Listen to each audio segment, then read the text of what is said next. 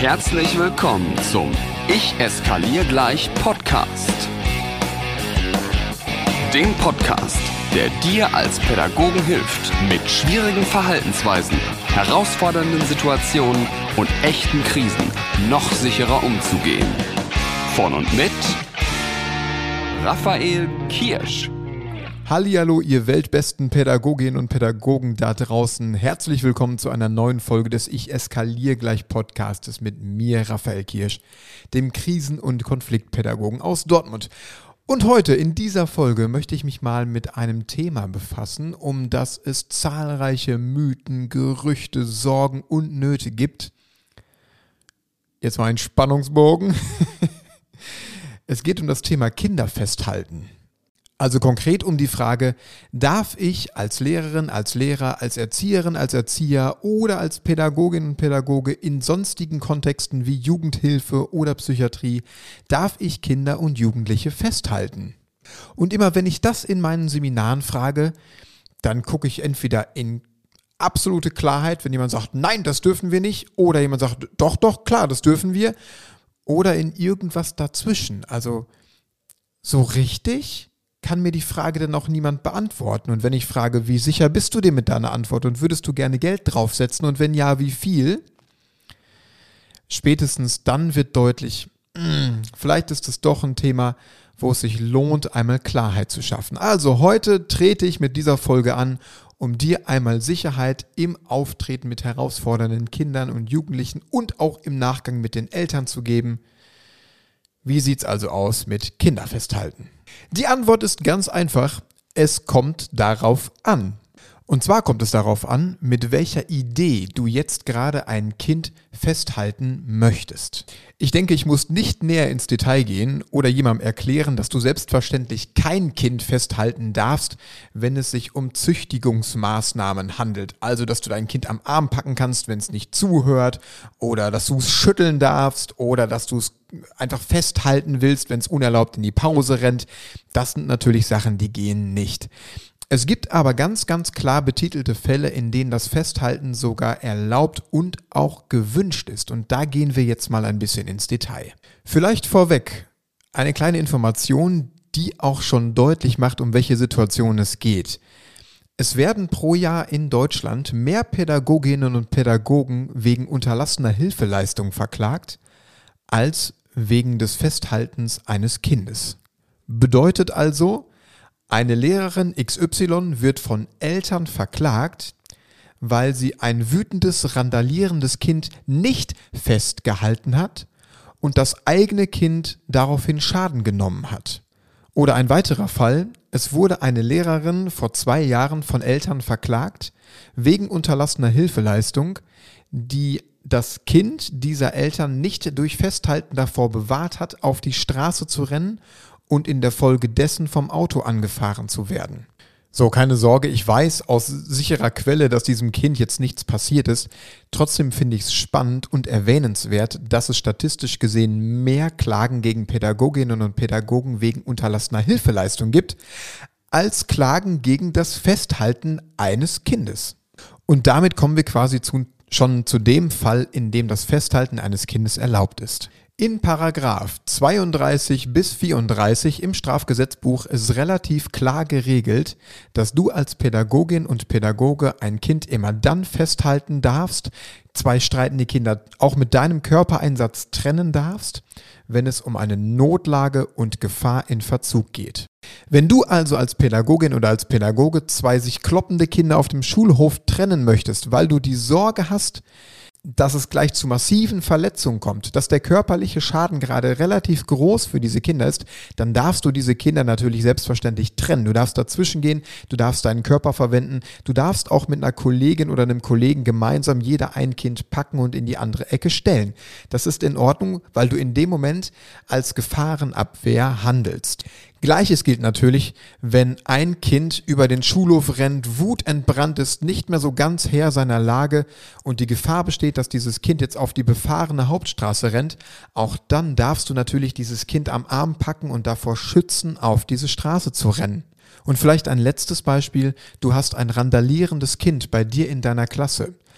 und du hast die Sorge, dass durch diese Randale, durch die Aggression, die gerade von diesem Kind ausgeht, andere Kinder geschädigt werden können oder sogar sich dieses Kind selbst Schaden zufügt, auch dann darfst du dieses Kind festhalten, du darfst es in den Arm nehmen, du darfst es trennen, du darfst sogar eine Kollegin oder einen Kollegen dazu holen, um dieses Kind aus dem Raum zu bringen.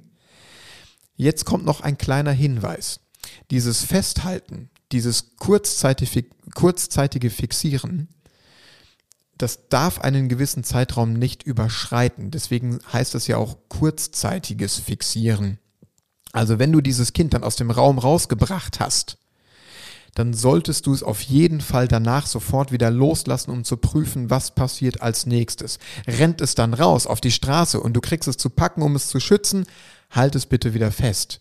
Kurzzeitig. In den meisten Fällen reicht einmal das Verlassen dieser Situation, das Verlassen des Klassenraums oder dieses kurzzeitige Festhalten, um zu verhindern, dass jemand auf die Straße rennt, um das Gehirn dieses Kindes einmal zu resetten. Das heißt, ab jetzt könnte eine Ansprache möglich sein. Ab jetzt kannst du mit dem Kind anders in Verhandlungen und in Kommunikation gehen.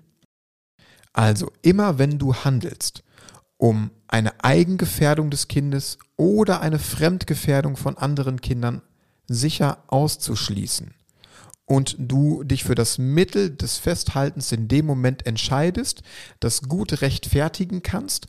Und jetzt kommt der absolute Profi-Hinweis, dass sofort also in unmittelbarer Nähe zu der eigentlichen Handlung dokumentieren kannst, dann kann dir in der Regel nichts passieren. Denn nochmal, es werden mehr Pädagoginnen und Pädagogen im Jahr wegen unterlassener Hilfeleistung verklagt, als wegen des Festhaltens eines Kindes. Um dir in solchen Situationen, wenn sie schon passiert sind oder vielleicht irgendwann mal in naher Zukunft passieren werden, größtmögliche Sicherheit zu geben, habe ich hier noch so ein paar Tipps und Tricks für dich, wie die Dokumentation aufgebaut sein sollte und wie du sofort mit den Eltern des jeweiligen Kindes in Kommunikation treten solltest. Fangen wir mit der Dokumentation an. Jetzt solltest du natürlich nicht nur die reine Tatsache dokumentieren, dass du ein Kind festgehalten hast, sondern, und das erlebe ich immer wieder, dass das vergessen wird, du solltest unbedingt die auslösende Situation inklusive aller beteiligter Protagonisten so detailliert wie möglich beschreiben. Sprich, wie kam es eigentlich dazu, dass jetzt gerade Kind XY wütend, traurig oder aggressiv geworden ist oder die Beine in die Hand genommen hat und Richtung Straße gerannt ist. Beschreibe und dokumentiere auf jeden Fall auch, wie du die Gefühlslage der einzelnen Kinder gerade wahrgenommen hast gerade dann, wenn dann doch irgendwann mal Nachfragen von Eltern da sind oder es sogar zu einer Anzeige kommt, helfen Gefühls, also helfen beschriebene Gefühlslagen nochmal enorm dabei, die Situation nachvollziehbarer zu machen und warum du wie gehandelt hast. Und wo wir schon bei Gefühlslagen sind, hier Tipp Nummer zwei, vergiss bitte deine eigene nicht.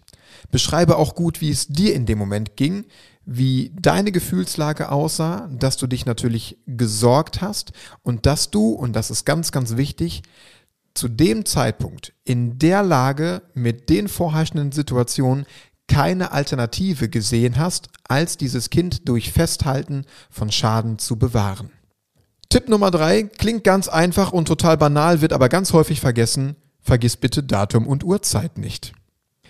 Tipp Nummer vier in den besten Fällen war eine andere Kollegin, ein anderer Kollege zugegen und kann dieses Schreiben direkt mit gegenzeichnen.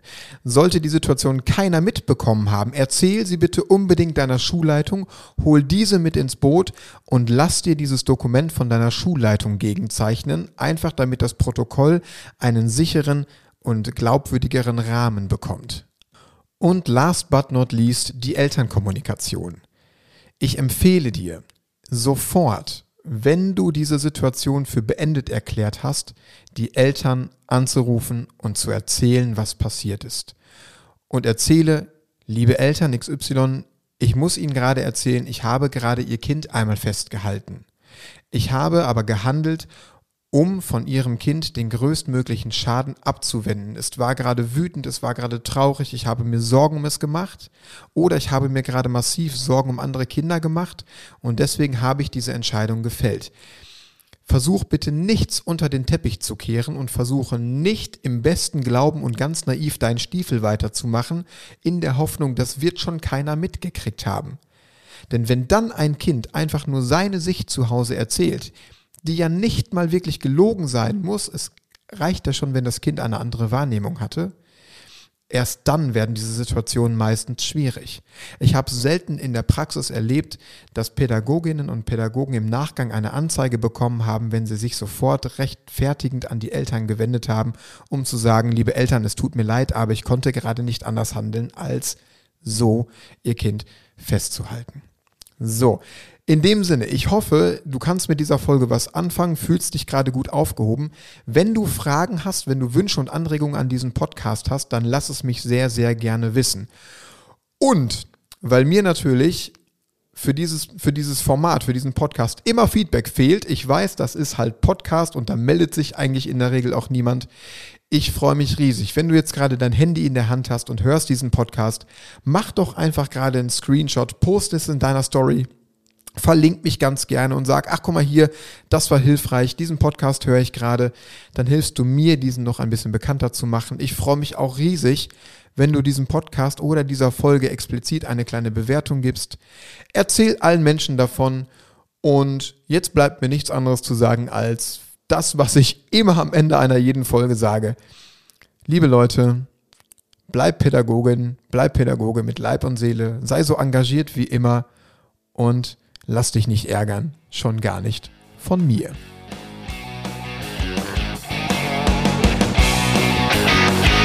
Noch mehr Impulse und alle Informationen zu Seminaren und Workshops findest du auf Instagram und auf raphaelkirsch.com.